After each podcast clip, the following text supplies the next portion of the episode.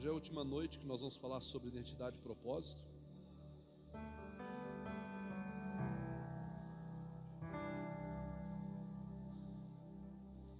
Nós vamos começar uma série agora em agosto, a partir de domingo, com o tema Somos mais que vencedores. Ah, é bom, né? Só que tem que ler o texto todo, tá? Texto e contexto. Nem a morte, nem a nudez, nem a espada, nem a fome. Mas nós vamos começar uma série. Somos mais que vencedores e hoje eu quero encerrar. O assunto é muito longo, tem muita coisa a ser tratada. Então a gente resumiu bastante coisa para tratar em, em um mês um pouco sobre identidade e propósito. E eu quero falar sobre descobrindo nossa identidade e nosso propósito em meio ao caos. Descobrindo a nossa identidade e o nosso propósito em meio ao caos. O caos é a ferramenta pedagógica de Deus para endireitar nosso caráter e alinhar os nossos pés na jornada. Quem não gosta do caos, perde o aprendizado.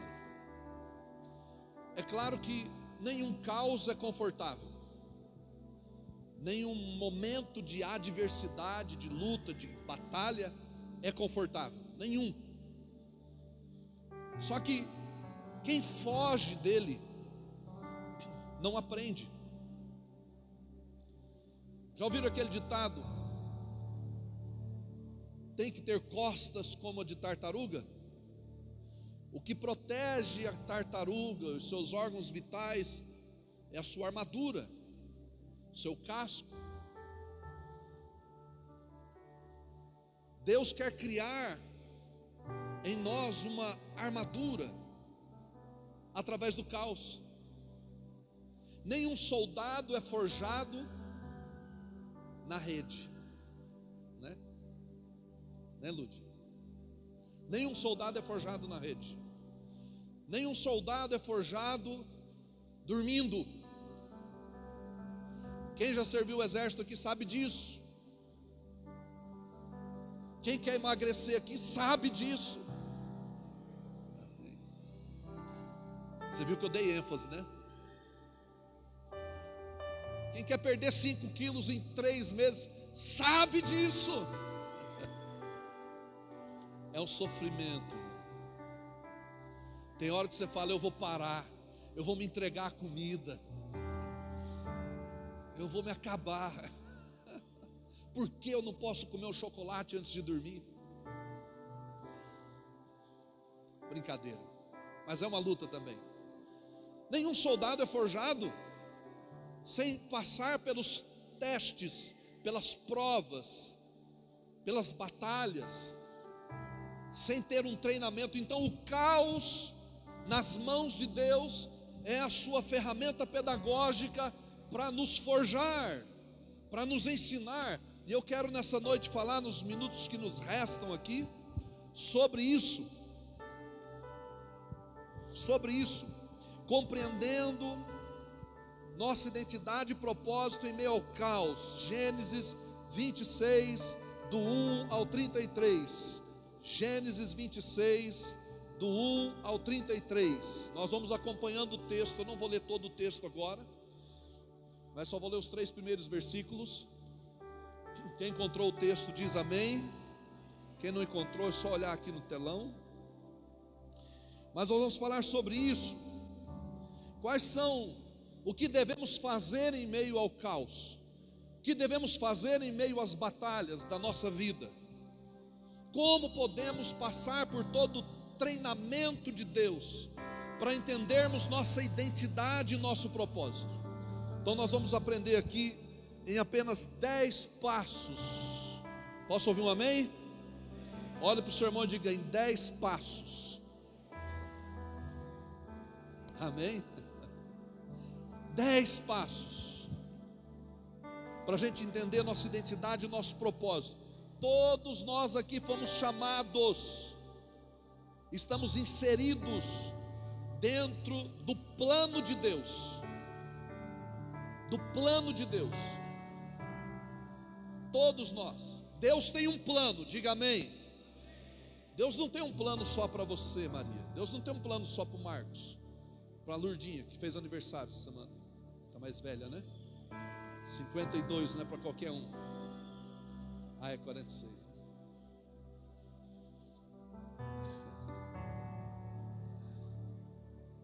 Deus não tem um plano específico para ela. Deus tem um plano. E Ele nos colocou nesse plano. E cada um tem uma função dentro desse plano. E é isso que nós precisamos entender para termos nossa identidade forjada e sermos estabelecidos dentro do propósito de Deus. Então vamos lá.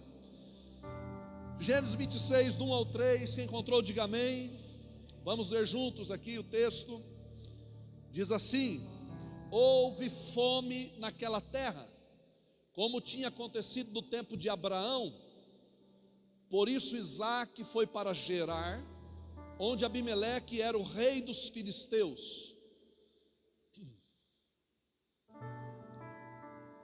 O Senhor apareceu a Isaac e disse: Não desça ao Egito procure estabelecer-se na terra que eu lhe indicar. Permaneça nesta terra mais um pouco, e eu estarei com você e o abençoarei, porque a você e a seus descendentes darei todas essas terras e confirmarei o juramento que fiz a seu pai Abraão. Vamos ler esses três versículos para a gente basear os dez passos aqui. Então, primeiro, no caos, escute a voz de Deus. Talvez você esteja passando pelo caos, ou você já passou pelo caos. Se não passou, vai passar. Se está passando, aproveite a viagem. E se não está passando, saiba que virá. Tem um, tem dois. No tempo de Abraão houve fome naquela terra. Quem era Abraão? Pai na fé. Nosso pai na fé. Também enfrentou uma crise mundial, fome na terra. No tempo de Isaac, seu filho, a fome também apareceu. As crises sempre aparecerão crises econômicas, crise na terra. Eu me lembro que quando nós tínhamos lavoura, a terra enfrentou uma crise de seca, não chovia, então não tinha como plantar nada.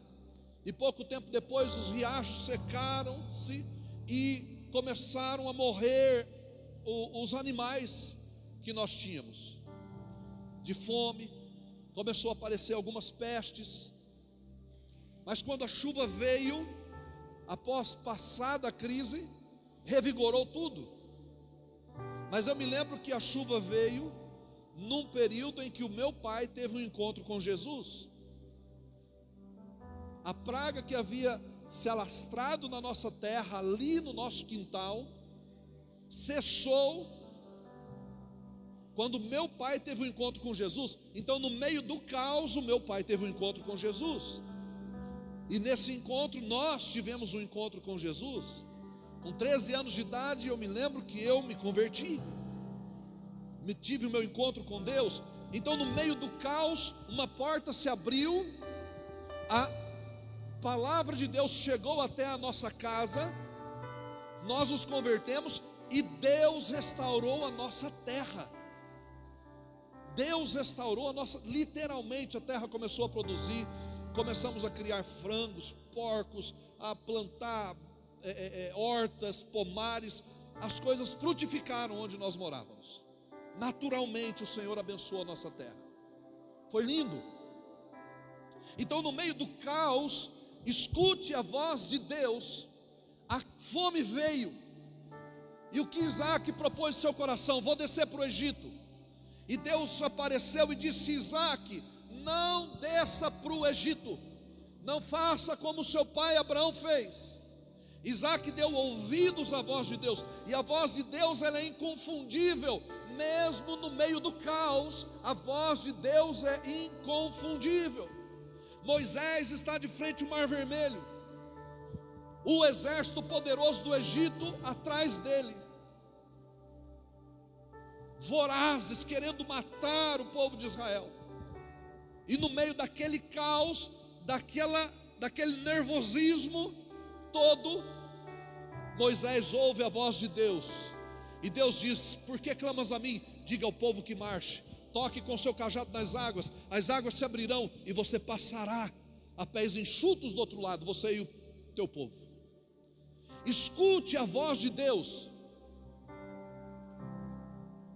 Davi enfrentou uma crise, chegou na sua cidade chamada Ziclag, toda a cidade havia sido saqueada, queimada e os seus, suas, seus familiares e os familiares do seu exército tinham sido levados cativos, jovens, homens, mulheres, crianças, velhos, todos tinham sido levados. Então todo mundo chorou, a crise se, se estabeleceu ali.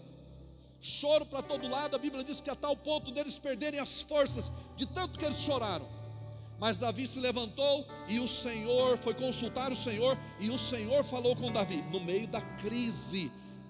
A voz de Deus é inconfundível no meio da crise, mesmo no meio do caos, você ouvirá a voz de Deus falar com você. Você está vivendo um caos hoje, mas eu quero dizer para você que hoje mesmo Deus está falando com você.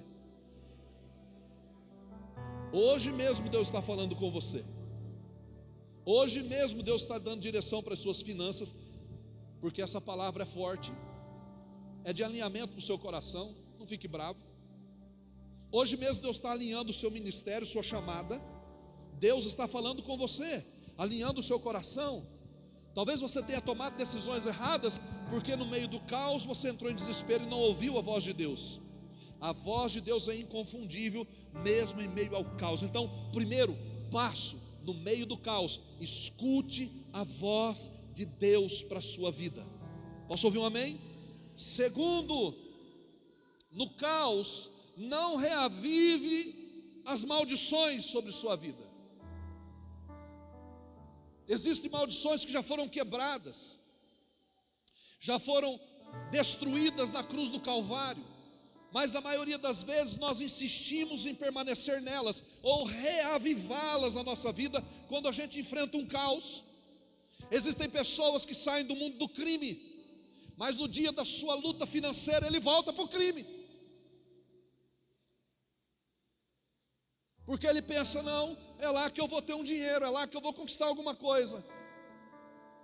No dia do caos, no dia da, que ele tem um encontro com Jesus, o casamento dele se restaura. Mas no dia da crise ele quer divórcio. No encontro dele com Deus, sua vida financeira se restaura. Mas no dia da crise ele boicota o seu dízimo. No dia da crise ele deixa de abençoar as pessoas. No dia da crise ele deixa de plantar. Geralmente as decisões mais horríveis da nossa vida são tomadas no dia da nossa crise. Não tome decisões de cabeça quente, isso é um problema. Cabeça quente, nervosismo, ira, não são bases para você tomar decisão nenhuma na sua vida. Crises, caos, não são bases para você tomar decisão nenhuma, nenhuma na sua vida. Endireita a sua vida não atrai as antigas maldições, não reavive as maldições. Olha o que diz o verso 6 ao 7. 6 e 7, coloca aí para nós. Assim Isaac ficou em Gerar. Quando os homens do lugar lhe perguntaram sobre a sua mulher, ele disse: Ela é minha irmã. Teve medo de dizer que era sua mulher, pois pensou: Os homens deste lugar podem matar-me por causa de, de Rebeca por ser ela tão bonita. Rebeca era muito bonita, uma mulher muito linda. E quando Isaac desce para Gerar, na terra dos filisteus, ele diz para os homens daquela terra que Rebeca era sua mulher, sua irmã, não sua mulher. Ficou com medo dos homens matarem ele pelo fato dele dizer para eles que ela era sua mulher. Então ele pensou: vou dizer que é minha irmã, porque vai que eu digo que ela é minha esposa, os caras me matam só para ficar com ela. Só que esse pecado, essa maldição, Abraão, seu pai, havia cometido lá atrás, quando ele chegou na mesma terra e disse para o rei daquela terra, dizendo: Olha, Sara, quando ele chegou no Egito, ele disse para o rei: Sara é minha irmã. E ali no Egito ele entregou Sara nas mãos do rei do Egito. Isso se tornou uma maldição sobre Abraão e sobre toda a sua descendência. Tanto que Israel ficou presa no Egito por 400 anos. No período em que Jacó nasceu, constituiu família, José desceu para o Egito. José reconstrói o Egito, organiza o Egito, traz Jacó e toda a sua família para o Egito, e lá no Egito eles ficam. Mas quando José morre, quando aquele rei morre, outro rei, outro faraó assume o reinado, e ele já não se lembra mais da história de José. Então ele transforma todo, todo o povo de Israel, todo o povo de Jacó em escravos, por causa da atitude de Abraão em descer para o Egito e entregar o útero de Sara no Egito. Escuta, uma maldição havia se estabelecido. Então, o que Isaac está fazendo é muito grave, é muito sério. Se porque Abraão fez isso, o povo ficou 400 anos prisioneiros, prisioneiro dos egípcios. Imagina se Isaac faz a mesma coisa. Então Deus não o deixa descer para o Egito, mas ele, ele não vai para o Egito, mas ele comete o pecado de mentira. Isaac está mentindo para safar-se. Então, cuidado nos momentos de fragilidades, você corre o risco de graves, graves é, é, atitudes reavivando as maldições antigas sobre a sua vida. Cuidado, é nos momentos de fragilidade que nós corremos riscos gravíssimos de atrairmos sobre nós, de sermos tentados a trazer de volta antigas práticas. O que eu estou falando para você é uma verdade. Tem pessoas que parece que não sofreram o suficiente nas antigas práticas. Sempre elas querem voltar para o mesmo caminho. Sempre elas querem voltar para a mesma rota. Sempre elas querem voltar para a mesma história. Você não é porco para voltar para a lama. Você já tomou banho, você é ovelha. Posso ouvir um amém? Você é ovelha. Você não é cachorro para tornar ao vômito. Jesus disse isso. É como o cachorro que torna o seu vômito. Já viu um cachorro que vomita e come de novo? É nojento. E Jesus compara exatamente essa atitude quando você, no meio do caos, resolve voltar às antigas maldições. Foi isso que Isaac começou a fazer.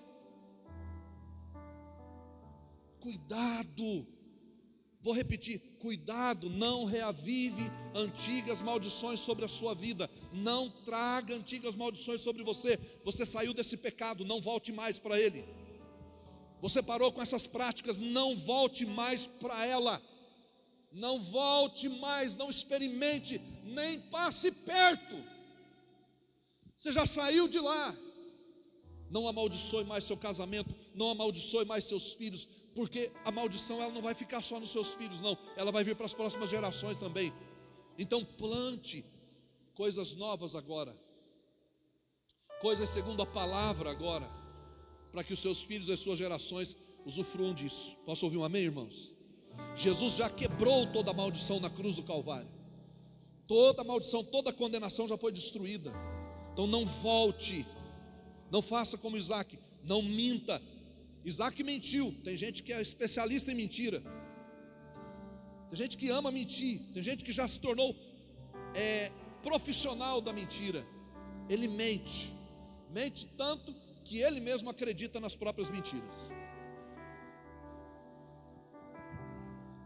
Então não volte, Não volte ao lugar da contenda, não volte ao lugar da intriga, não volte ao lugar da confusão, não volte à mentira, não volte ao roubo, não volte ao tráfico, não volte, não volte. Você saiu de lá, não volte ao adultério, não volte à fornicação, não volte, não volte ao vício. Saiu de lá, não volte para esses vícios. Você já saiu de lá. Não atraia sobre você as antigas maldições. Nome de Jesus. Posso ouvir um amém? Nome de Jesus. Eu espero que você esteja me ouvindo de verdade. Terceiro passo: no caos, Deus usará alguém para abrir os seus olhos.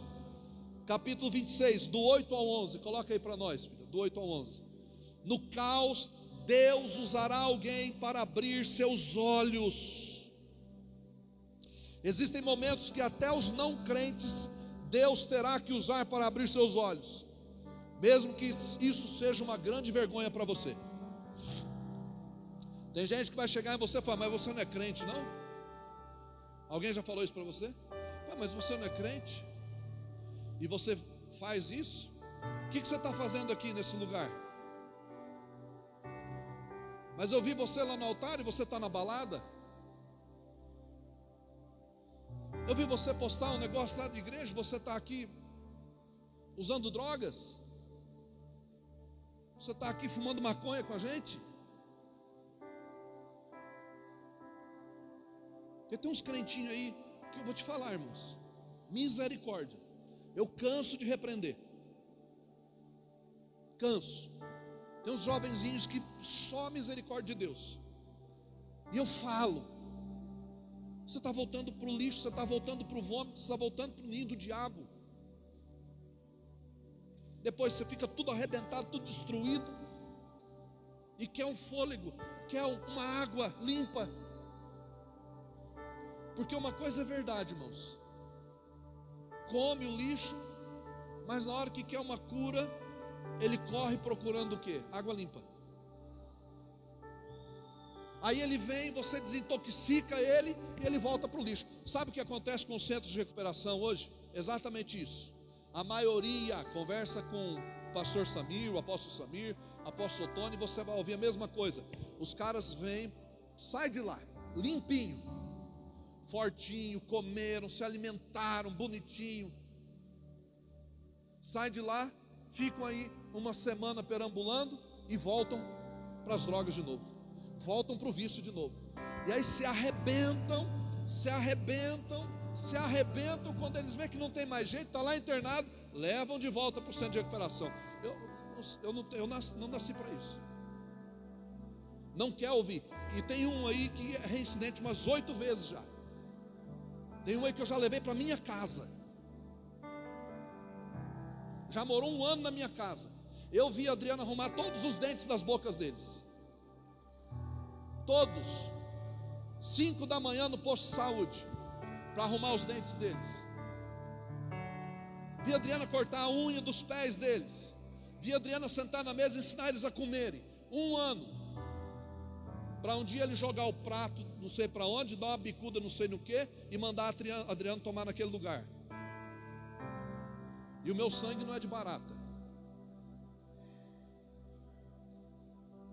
Meu sangue não é de barata. Eu só não avancei porque eu falei isso vai dar um BO. Eu falei aqui nessa casa você não fica mais. Caiu uma vez, caiu duas, sentamos, conversamos, pá, três, quatro, dali a pouco começou a chegar drogado. Peraí, pô, aí não. Aí não, meu filho. Quem é mais antigo aqui sabe da história. Levar em shopping, comprar, vestir dos pés à cabeça, dar nova vida, guardar o dinheirinho deles até o final do mês e dar o, até o final do ano, dar o dinheiro para eles. Eu sei que de lá para cá já passaram umas 10 vezes por cento de recuperação. Umas 10. Sem mentira. Eu conheço os pastores de centro de recuperação ah, o que, que é isso? Isso aí são decisões erradas. Trouxeram maldições sobre suas próprias vidas. Voltaram às antigas práticas. Voltar às antigas práticas. Então não volte. Eu estou falando sério, não volte, meus. Não volte, cuidado. Não volte, saiu de lá. Não volte para o lugar onde você teve que um dia orar para poder sair. Não volte para o lugar de onde um dia você teve que orar para poder sair de lá. Porque o diabo não vai perdoar. Jesus disse que ele volta, vê a casa vazia e traz mais sete com ele. Então são oito trabalhando. São oito. Então cuidado. Terceiro, Deus no caos usará alguém para abrir seus olhos. Vamos ler aqui do 8 ao 11, né? Isaac estava em Gerar já fazia muito tempo. Certo dia, Abimeleque, rei dos filisteus, estava olhando do alto de uma janela quando viu Isaac acariciando Rebeca, sua mulher. Viu Isaac passando a mão em Rebeca, acariciando Rebeca, como um marido, como um homem. E aí o versículo 9, até aqui, porque Abimeleque pensava que era irmã dele. Ele falou: Mas peraí, esse tipo de carinho não se faz com irmã. E quando ele vê, então Abimeleque chamou Isaac e lhe disse: Na verdade, ela é tua mulher. Por que me disseste que ela era tua irmã? Isaac respondeu: Porque pensei que eu poderia ser morto por causa dela. Então disse Abimeleque: Tens ideia do que nos fizeste? Qualquer homem bem poderia ter se deitado com tua mulher e terias trazido culpa sobre nós. Se os homens da terra seriam amaldiçoados por causa da mentira de Isaac, Imagina Isaac e a sua geração. Imagina isso, porque os homens do Egito foram amaldiçoados com feridas, com doenças, porque Sara foi parar nas mãos deles. E Deus teve misericórdia. E Abimeleque advertiu todo o povo: quem tocar neste homem ou em sua mulher, certamente morrerá. Deus está usando um crente para mudar a história, ou um, um, ímpio para mudar a história de um crente. Deus está usando pessoas que não têm temor de Deus, que não têm vida com Deus, que não tem nada a ver com Deus, para poder abrir os olhos de um homem que amava o Senhor. Isaac era um homem que amava Deus, mas tocou num ponto grave, que era mentir. Então Deus está usando determinadas situações, no caos, esse é o outro passo. Deus usará alguém para abrir os seus olhos. Posso ouvir um amém? Talvez isso vai ser uma vergonha para você. Talvez vai ser uma vergonha para você, mas Deus vai usar. Se você não quer ouvir o conselho aqui dentro de casa, sabe aquela história assim que dizem, né? Não aprende dentro de casa, o mundo vai ensinar? É mais ou menos isso. E o mundo tem um jeito bem delicado para ensinar as coisas, né? Que não é com amor e carinho que nem papai e mamãe, não. O mundo ensina de uma forma bem cruel. Quarto passo: no caos, não argumente justificando os seus erros. Versículos 9 e 10. Então disse Abimeleque: Tens ideia do que nos fizeste? Nos fizeste? Qualquer homem bem poderia ter se deitado com tua mulher e terias trazido culpa sobre nós. Olha o versículo 12. Não, perdão, o 11. E Abimeleque advertiu todo o povo: quem tocar neste homem ou em sua mulher certamente morrerá. Já lemos ele, né?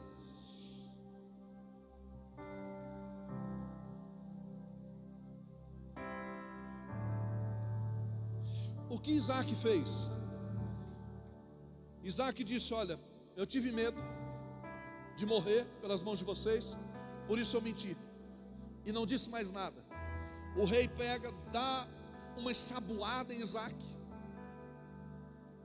dá uma lição em Isaac, chama a atenção dele. Isaac argumenta alguma outra vez aqui? Sim ou não? Diga comigo, não. Então deixa eu te ensinar uma lição aqui. Não argumente quando você estiver errado.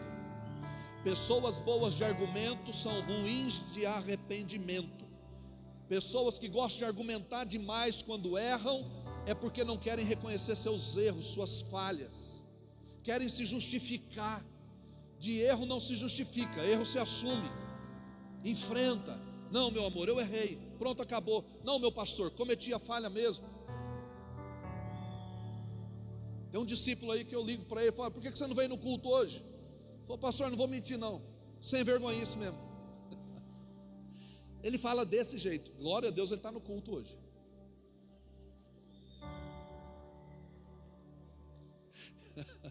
Ele fala, vou mentir não, sem vergonha isso mesmo. Dei lado para minha carne. Mas Deus é bom, né?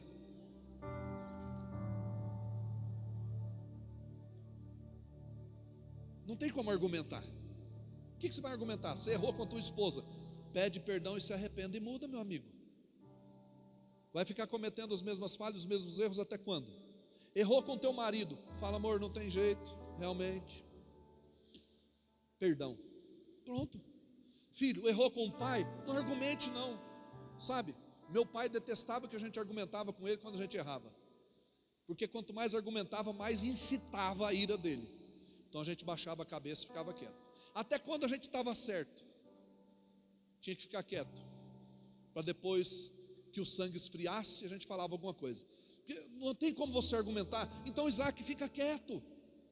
Isaac pega e sai da terra. Vai fazer o quê? Você está errado. Está errado, errou com o seu líder. Baixa a cabeça, reconheça. Não tenta argumentar, não tenta bater de frente. Deus está vendo todas as coisas. Deus sabe de todas as coisas. Deus conhece o seu coração. Mas na maioria das vezes a gente fica remoendo, a gente fica já pensando num argumento, sim ou não? Quem já pensou em contar uma história para o pai ou para a mãe assim? Não, deixa eu inventar uma. O que, que eu vou falar, rapaz do céu? Eu gastei esse dinheiro aqui, agora o que, que eu vou inventar? Eu comprei uma vara de pescar que custou 300 reais e agora foi por impulso. Aí você chega, não, pá, senhão. Ué, mas os outros 200? Então, mas né, não sei onde foi parar. Dizem que você nunca pode contar para a esposa quanto você pagou na sua traia de pesca.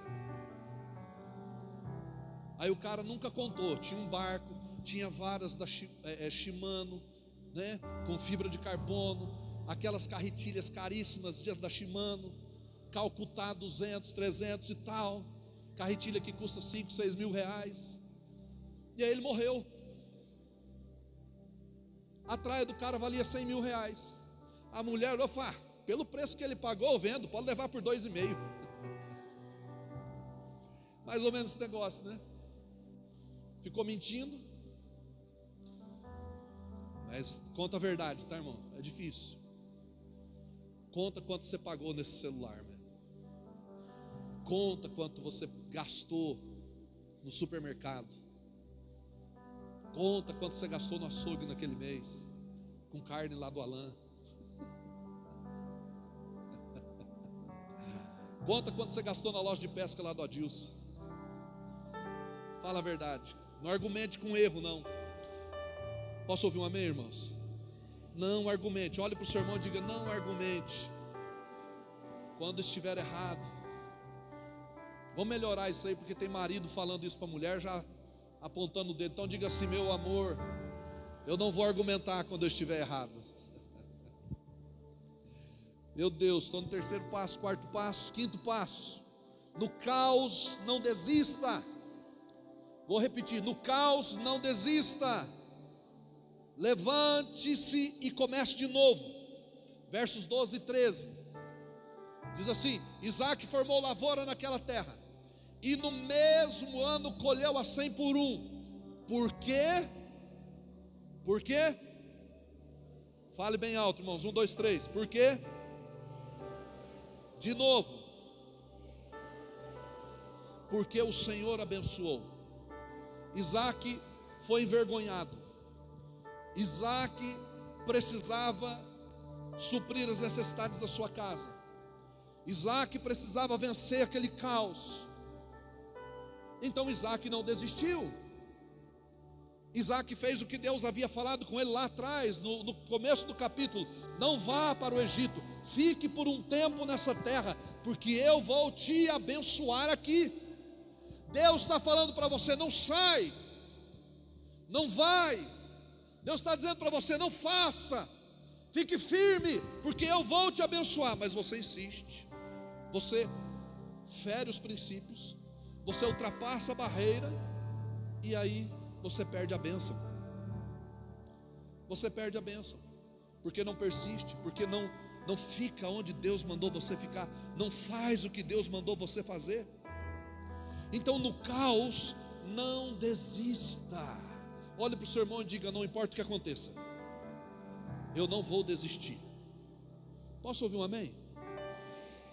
Não importa o que aconteça, não desista. Você pode estar passando por um caos, por uma luta, por um problema, por uma dificuldade agora, por uma crise agora. Você pode estar passando. Terça-feira temos a escola de batismo. Posso ouvir um amém? Mãos, escola de batismo, terça-feira. O vídeo não está pronto aí, varão? Não tem o um vídeo da escola de batismo? Não? Temos a escola de batismo, oito horas eu vou esperar você aqui, eu e a pastora. Nós vamos ministrar sobre a sua vida, vamos ter um café, vai ser bem gostoso. Você que quer saber sobre o batismo, mas já desceu as águas, quer saber sobre o batismo? Venha.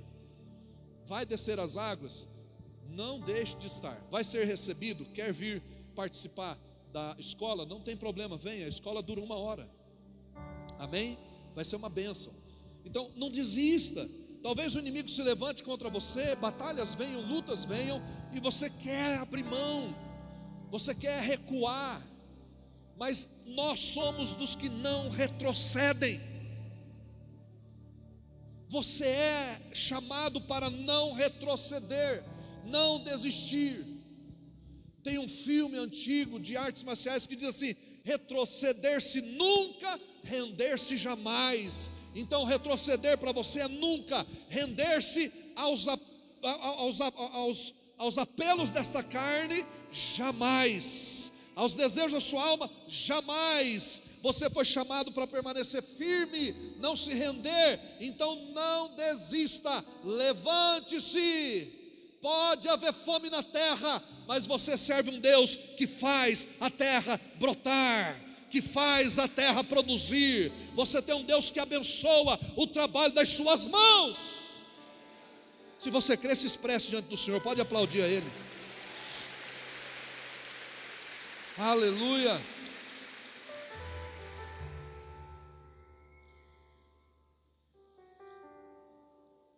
Então o que eu vou fazer, apóstolo? Vou dizer para você: use sua inteligência e sua criatividade. Sabe, Deus tem falado comigo nesses dias. Deus me deu uma esposa que usa a inteligência dela e a criatividade dela. E eu tenho aprendido algumas coisas nesses dias. Deus tem falado muito comigo nessa última semana, irmãos.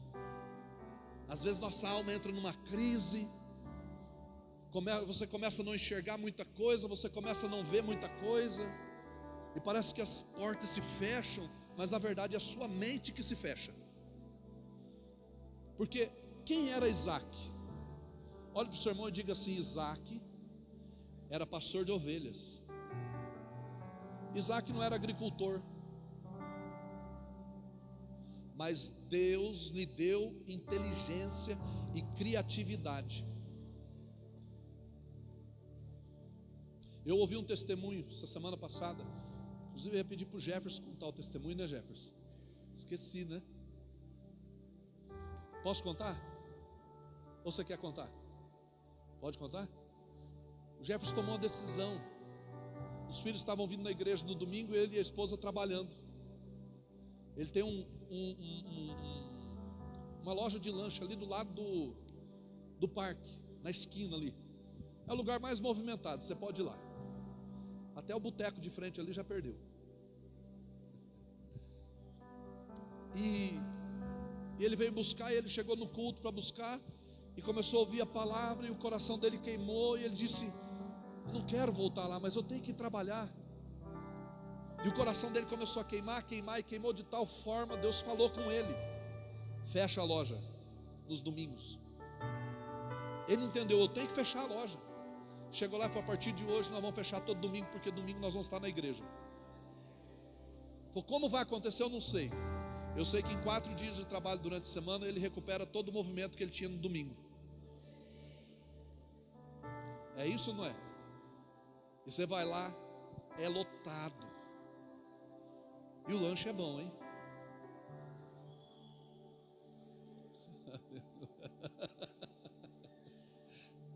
Ora lá, irmãos. Bom e barato.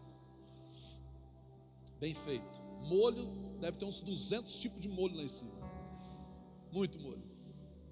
Então, a decisão dele foi inteligente, foi criativa. Deus lhe deu inteligência. Antes lá era um sacolão. Deus deu uma ideia, uma criatividade. Ele usou a ideia, usou a inteligência dele.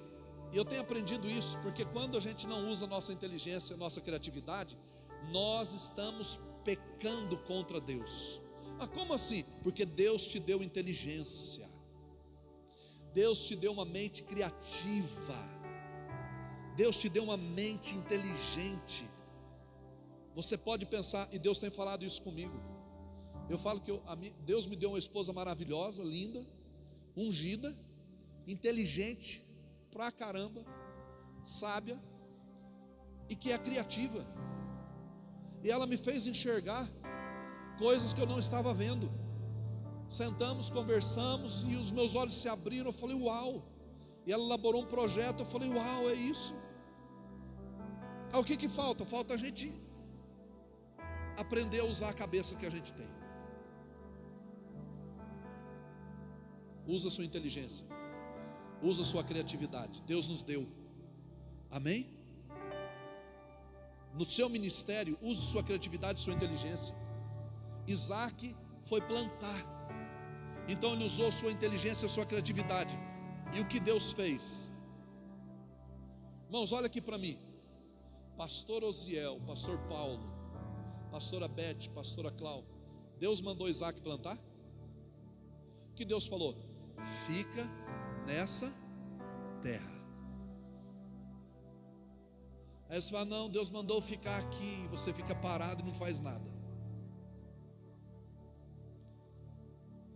Deus mandou ficar aqui. Eu amo ver os vídeos do Alan, porque é muita coisa criativa ali. E eu lembro como ele começou, como ele fez.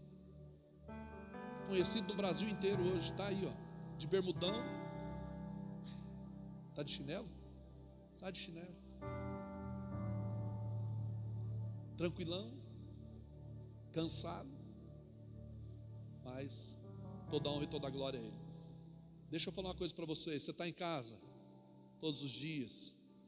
Espírito Santo, eu quero usar minha inteligência. Quero usar minha criatividade. Fala comigo. O que, que eu tenho que fazer? Ministra no meu coração. Ministra no meu coração. O que, que eu tenho que fazer? Como eu tenho que fazer?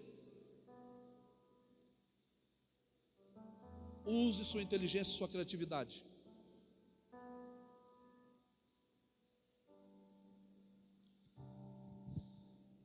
O... Então, no caos, não desista, levante-se e comece de novo.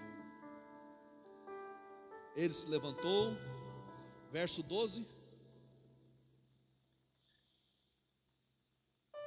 Colheu a cem por um Olhe para o seu irmão e diga: sua colheita não será menos que cem por um, porque o Senhor o abençoou. Verso 13. Olha aqui, irmãos. Isaac, Deus falou: fica na terra.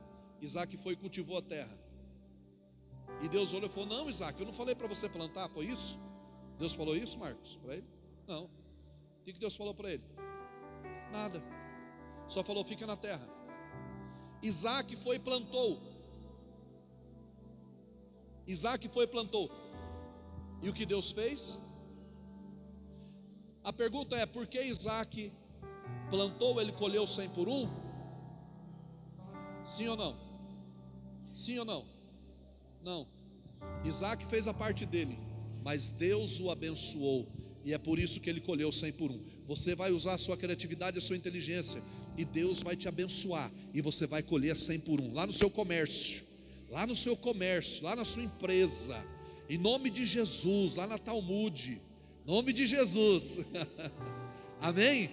Lá na sua loja, lá no seu emprego, Ai, eu lá no meu emprego não tem como crescer. Ó, oh, meu irmão, Deus tirou José de uma cadeia, de uma masmorra e colocou ele como governador do Egito. Então nós não temos desculpa para dizer que Deus não vai nos abençoar no trabalho das nossas mãos. Lá na sua empresa tem jeito sim, e Deus vai mostrar o jeito para você.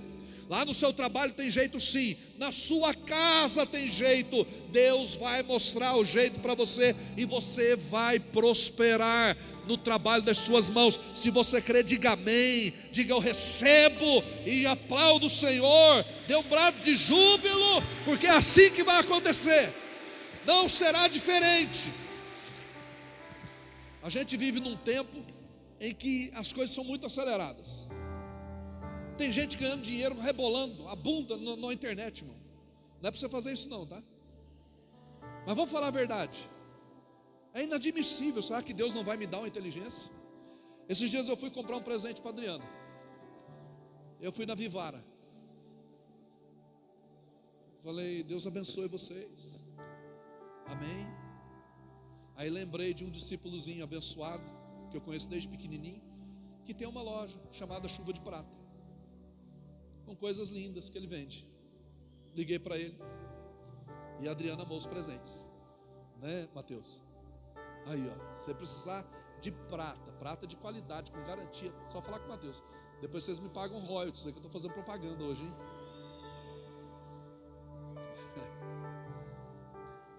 Nós vamos ter a nossa mídia da igreja.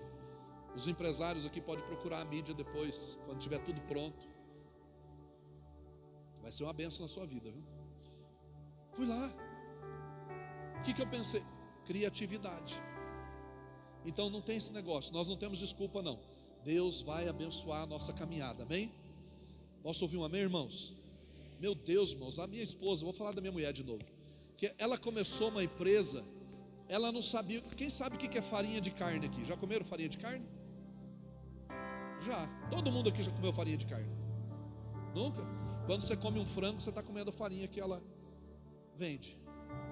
Porque a farinha de osso e carne, ela é usada como proteína para fazer a ração do frango, do porco e do próprio boi.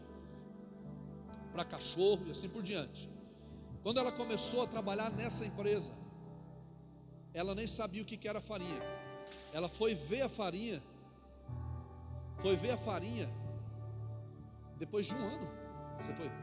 depois de dez meses trabalhando com farinha de osso e carne, é que ela foi ver a primeira vez o que era farinha. Chegou um pacote lá em casa, a gente abriu pensando que era uma coisa cheirosa, mas uma carniça que só misericórdia. E ela começou aquilo, trabalhando de empregada, depois virou sócia. Aí o sócio deu um calote, a gente perdoou dívida. Na época era uma dívida de 30 mil reais. E hoje ela é dona da empresa. Nós somos donos da empresa. Da nossa transportadora, que continua mexendo com isso. E Deus está abrindo portas, a gente vai ampliando aqui, ampliando lá. Mas começou disso. Eu me lembro quando nós chegamos aqui na Moreninha, eu tenho que contar isso para vocês. Eu não tinha salário da igreja. O Zé lembra disso aí, a Diva também lembra. A Diva era tesoureira na época. Eu não tinha salário da igreja. A Adriana ia vender semi-joia. Aliás, perdão, bijuteria. Lembra na década de 2000? Bijuteria estava no auge, né? Que entrou, chegou assim, tudo imitando joia e vendia para caramba. E a Adriana começou a vender na rua de casa.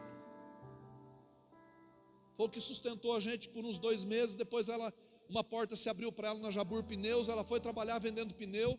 E lá o cara que era dono dessa farinheira ligou para ela para comprar pneu e ela conheceu o dono, esse que se tornou nosso sócio, mas na época ele era foragido da polícia, foragido de um monte de gente. O cara tinha que se esconder porque os caras queriam matar ele porque ele devia para Deus todo mundo. E a Adriana assumiu, não sabia dessas coisas. E ela fez, Deus usou a vida dela, a empresa cresceu, a empresa faturou. Em dois ou três anos depois, o camarada estava com 17 carretas no pátio da empresa. Você sabe o que é isso, irmão? Carreta. Uma carreta mais ou menos custa, caminhão e carreta custa aí 500 conto, 400 mil, 500 mil. Estava lá com 17. transportando mais de 50 cargas por mês e perguntavam: o que é essa menina aí? O que está acontecendo? Como assim essa empresa cresceu tanto em pouco tempo?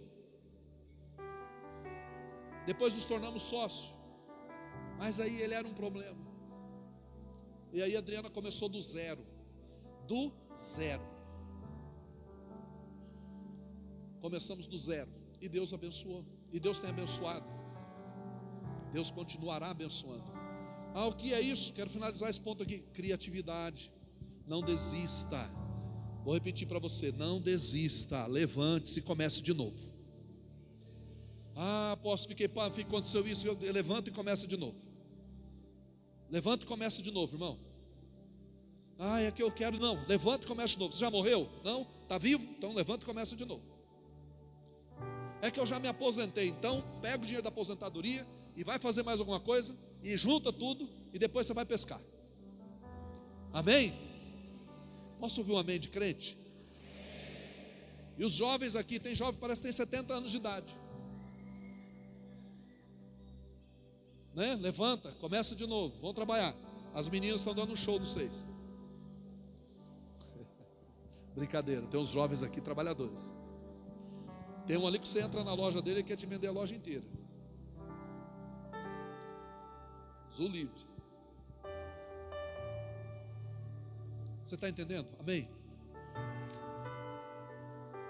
Posso ouvir um amém? Então olhe para o seu irmão e diga: não desista. Levante e começa de novo. Continua. Você que já está fazendo, continue. Meu Deus. No caos, sua prosperidade provocará um espírito de inveja.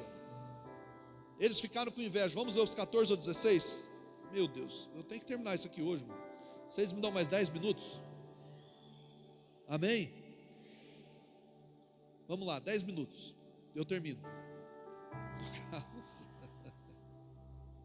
Ai, Jesus. Esses pregadores, né? Meu Deus. No caos, sua prosperidade provocará o espírito de inveja. Olha o que diz o 14 ou 16 possuía tantos rebanhos e servos que os filisteus o invejavam. Irmãos, olha aqui para mim, estava num período de fome, mas Deus o abençoou, e ele possuía tantos rebanhos e servos que os filisteus o invejavam. Ele plantou, cultivou, pegou o dinheiro, foi lá e comprou o rebanho, continuou criando rebanho. Verso 16: Então Abimeleque pediu a Isaac: sai da nossa terra pois já és poderoso demais para nós. Agora quem estava com medo era Abimeleque. Vamos lá, 17. Por isso Isaac mudou-se de lá, acampou-se no vale de Gerar e ali se estabeleceu. Olha o que Deus está fazendo. O que Deus está fazendo? No sexto passo, no caos, sua prosperidade vai provocar inveja. Então não permita que a inveja de alguns te roube dos planos de Deus. Não permita. Ah, tem inveja. Meu, meu filho, olha aqui para mim. Você está coberto pelo sangue de Jesus. O sangue de Jesus está sobre você. Nenhum espírito, nenhuma obra das trevas, nenhum poder do inimigo tem domínio sobre a sua vida. Quem habita em você agora não é um espírito de inveja, é o Espírito Santo de Deus. Então toda inveja já caiu por terra em nome de Jesus. Quem crê, diga amém. Aleluia.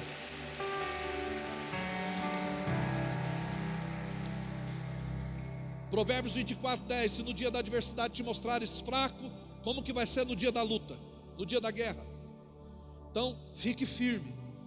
Vai ter inveja, vai ter levante do inimigo, mas não se preocupa não. Décimo, é, é, sétimo passo: no caos, deixem que te empurrem para o seu propósito. Verso 17. Por isso Isaac mudou-se de lá, acampou, acampou no vale de Gerar e ali se estabeleceu. Deus o conduziu usando o seu próprio inimigo. Então, olha só, escute isso, irmãos. Na maioria das vezes não estarão te rejeitando. Vou repetir. Na maioria das vezes não estarão te rejeitando, apenas estarão te empurrando para o seu propósito. Ai, me rejeitaram, me mandaram embora dessa empresa. Ai, agora o que eu vou fazer? Quantos relatórios você tem de pessoas que foram mandadas embora da, embora da empresa, começaram um negócio no fundo de casa e se tornaram milionários? Pode olhar aí os relatórios, são muitos. Então, não se preocupe, não estão te rejeitando, estão te empurrando para o seu propósito. Diga amém. Quantos creem nisso? Diga amém. Oitavo, no caos não pare, cave poços. Versos 18 a 23, vamos ler todos esses versículos aqui. Vamos lá, Isaac reabriu os poços cavados no tempo de seu pai, Abraão, os quais os filisteus fecharam depois que Abraão morreu, e deu-lhes os mesmos nomes que seu pai lhes tinha dado. No tempo de Abraão, Abraão abriu poços, mas a inveja também veio visitar a casa de Abraão, e eles enterraram os poços que ele abriu. Mas Abraão não desistiu, ele continuou abrindo poços. Aí veio Isaac, reabriu os poços do seu pai. Verso 19: Os servos de Isaac cavaram no vale e descobriram um veio d'água. 20, olha só a história, verso 20. Mas os pastores de Gerar discutiram com os pastores de Isaac, dizendo: A água é nossa. Por isso Isaac deu ao poço o nome de Ezeque, porque discutiram por causa dele. Houve discussão ali, o poço da discussão, da contenda. Verso 21. Então fuja do poço da contenda, amém? Fuja dos vales de contenda aí, dos relacionamentos de contenda. Fuja desses relacionamentos aí. Então os seus servos cavaram outro poço, mas eles também discutiram por causa dele. Por isso o chamou de Sitna. Isaac mudou-se dali e cavou outro poço. Ninguém discutiu por causa dele. Deu-lhe o nome de Reobote, dizendo: agora o Senhor nos abriu espaço e prosperaremos na terra. Sabe o que eu aprendo aqui? Abriu um poço, o inimigo se levantou. Abriu outro poço, o inimigo se levantou. Abriu o terceiro poço, o Senhor deu vitória sobre ele. Mas o discurso de Isaac era positivo. Vou repetir: o discurso de Isaac era positivo. Cutuca o teu irmão e fala assim: não libere palavras de maldição sobre a sua vida. Diga para ele: pare de reclamar. Você reclama do ministério, você reclama das pessoas, você reclama do casamento, você reclama do dinheiro, você reclama da loja, você reclama da empresa, do emprego, você reclama da igreja, você reclama do som, você reclama do louvor, você reclama do clima, você reclama da chuva, da seca, você reclama da água, você reclama da comida, você reclama da roupa, você reclama de tudo. Isaac olhou para a situação toda, ficou quieto, abriu, fechou, abriu, entregou. Mas o terceiro ele disse: Agora o Senhor nos abriu espaço e prosperaremos na terra. Deus te plantou nesse lugar, Deus te plantou nessa terra para você prosperar. E eu quero dizer que o poço que foi aberto está jorrando as águas do Espírito, e você irá prosperar nessas águas, porque Jesus disse: rios de água viva fluirão do seu interior. Então a palavra foi plantada aí dentro, então você prosperará nessa terra. Se você crê, diga amém e aplauda o Senhor e dê um brado de júbilo a Ele. Não ande com um discurso de derrota. Nós precisamos parar com o discurso de fracasso. Precisamos parar com o discurso de derrota. Jesus nos levantava pela manhã e dizia: Ah, que dia ruim. Ah, esse dia será terrível. Ah, hoje eu vou morrer. Hoje a coisa ficou feia para o meu lado. Não, mesmo na cruz, Jesus estava firme. Jesus olhou e disse: Pai, perdoa-os porque eles não sabem o que fazem. Pai, em tuas mãos entrego, teu, entrego o meu espírito. Jesus suportou toda aflição e toda agonia e toda dor, sem andar com um discurso diabólico na boca. Mude o seu discurso a seu respeito, mude o seu discurso a respeito da sua casa, da sua família, das suas finanças, da sua emprega, da empresa. Mude o seu discurso a respeito da sua igreja, mude o seu discurso a respeito da, do seu ministério. Mude o seu discurso. Prosperidade não está relacionada só a dinheiro, prosperidade está relacionada a um estado de alma. É aqui que começa a prosperidade. Deus quer que você prospere no seu relacionamento com Ele. Você vai ler mais a Bíblia, você vai orar mais, você vai jejuar mais, você vai ficar mais apaixonado por Jesus, você vai prosperar na sua casa, você vai amar mais o seu cônjuge, você vai amar mais os seus filhos, você vai amar ir trabalhar, você vai amar voltar para casa, você vai amar, isso é prosperidade. Isso é prosperidade, isso é prosperidade, isso é alma próspera. Por isso Isaac tinha esse discurso na boca: o Senhor nos abençoou, não foi os, os funcionários dele, não foram os servos dele, foi Deus quem abriu, quem, quem deu a água. Então deixa eu dizer uma coisa para você, grave essa frase. Deus falou isso comigo um tempo atrás. Escute.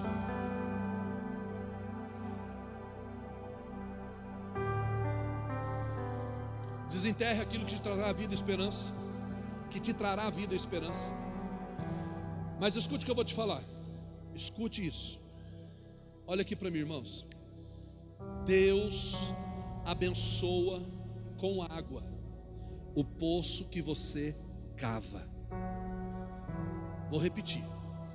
Deus abençoa com água o poço que você cava. Deus abençoa com água o poço que você cava. Não queira água se você não quer cavar poço.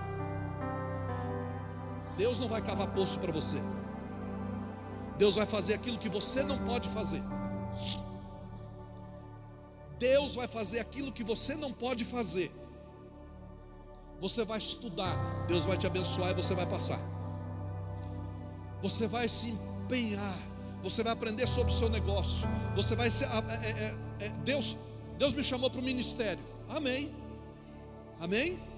Deus tem uma chamada pastoral na minha vida, Deus tem uma chamada apostólica na minha vida, Deus tem um ministério para mim. Eu fui chamado, ok. Já leu quantas vezes a Bíblia? É que eu não gosto de ler. É que eu não tenho tempo para ler. Eu não tenho tempo para estudar. Sinto muito. Deus abençoa com água o poço que você cava. Vai cavar. Vai cavar. Vai cavar. Vai se esmerar. Vai estudar. Quero ser médico, então vai estudar. A Leila está fazendo medicina, está pagando um preço alto por isso. Mas vai vir a recompensa. Nome de Jesus. Você não quer pagar um preço alto. Você não quer cavar o poço, mas você quer a água. Meu irmão, Deus abençoa com água o poço que você cava. Meu Deus, eu vou, eu vou lá cortar barba lá no Japão, com Abdel, com o Japão. E ali é uma empresa família. Todo mundo aprendeu com o Japão os filhos lá, pelo menos uma parte dos filhos. Esse está tá fazendo também? Aí, ó. Meu Deus, hein, Luquinhas? Luquinhas não, né? Lucão. Todo mundo.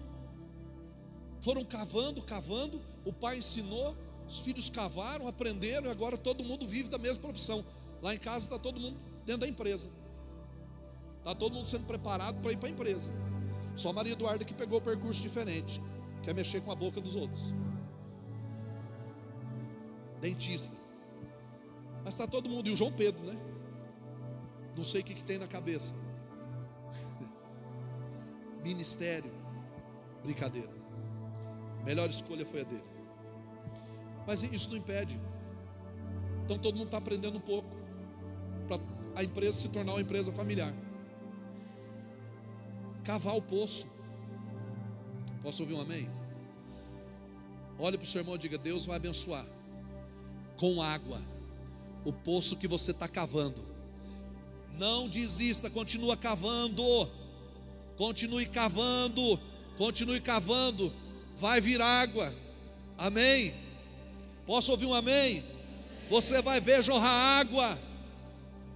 Você sabe o valor da água quando não se tem. Vai no Nordeste quando se abre um poço artesiano no Nordeste. Vai na África quando se abre um poço artesiano na África. Você vai saber o valor de uma água.